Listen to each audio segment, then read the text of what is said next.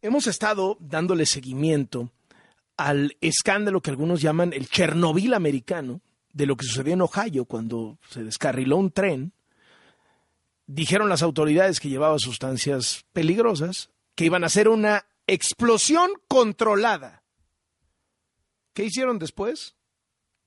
Una explosión que se le salió de control, generó una nube tóxica, puso en riesgo a 25 millones de personas y el gobernador republicano, Mike Devine, decidió esconder y minimizar la desgracia.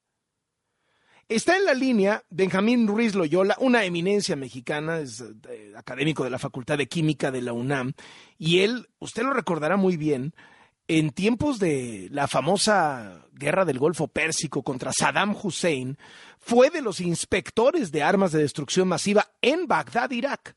Me da muchísimo gusto saludarle, don Benjamín, qué gustazo, muy buenas tardes.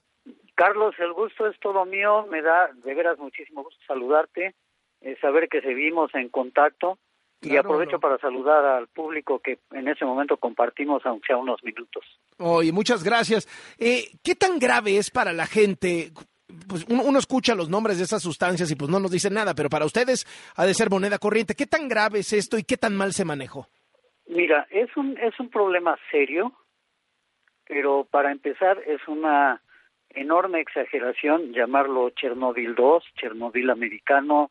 Este, cualquier comparación con Chernobyl es eh, súper exagerada. ¿Qué fue lo que lo que ocurrió?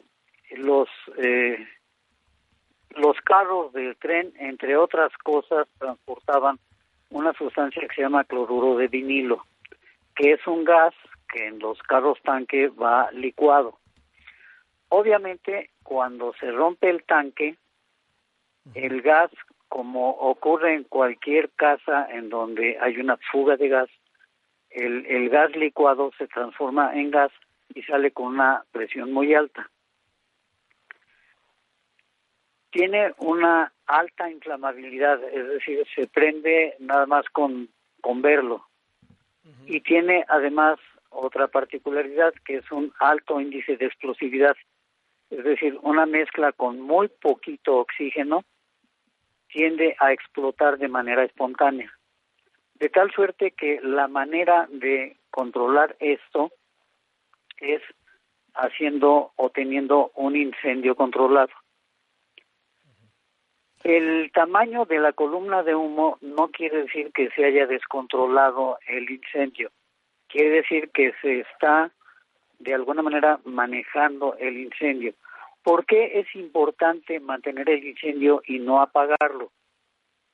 Porque si lo apagamos y no hemos cerrado la fuga, pues el problema es que con la alta explosividad que tiene pueda explotar nuevamente con una muy pequeña cantidad que se mezcle con oxígeno.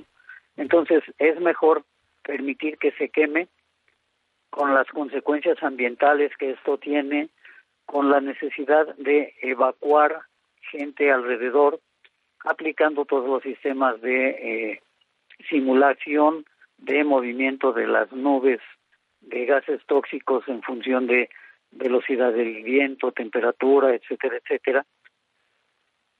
Pero cuando un político interviene, pues no tiene ni idea de lo que está diciendo y por eso se minimizan los riesgos. Pero cuando alguien con intereses políticos que no tiene idea quiere hacerlo del lado contrario, pues ya sabemos que exagera, ¿no? Este, vivimos esas exageraciones todas las mañanas en nuestro país desde hace tres años y fracción, así que no nos debería espantar mucho ese tipo de, exageraciones. Oye, la gente, la gente está muy preocupada por el tema del agua. Mira, ciertamente lo que han encontrado es que han encontrado eh, animales terrestres y animales acuáticos muertos. Lo que ocurre es que el cloruro de vinilo es un gas más pesado que el aire y en consecuencia tiende a bajar y a depositarse al nivel del piso, a nivel del suelo. Entonces, pues claro, animales terrestres más o menos pequeños, pues van a morir asfixiados porque el, el cloruro de vinilo gas desplaza al oxígeno. Y lo mismo ocurre a nivel del agua. A nivel del agua, ya no hay intercambio de oxígeno entre el agua y el aire porque está la capa de cloruro de vinilo y entonces se impide la respiración de, eh, de los peces. Pero si bebemos esa agua, el riesgo es mínimo, a menos que tengamos un problema gastrointestinal eh, severo, una, una eh, colitis severa, una úlcera abierta, o que tengamos eh, un problema, por ejemplo, como asma o la llamada EPOC, la enfermedad pulmonar obstructiva crónica, en cuyo caso los problemas pueden ser mayores.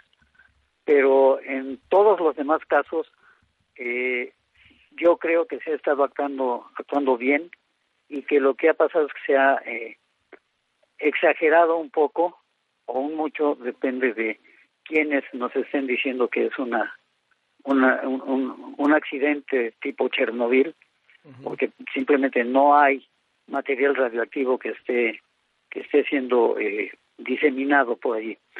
Eventualmente, al estar los gases de combustión eh, en la atmósfera, se van a ir diluyendo.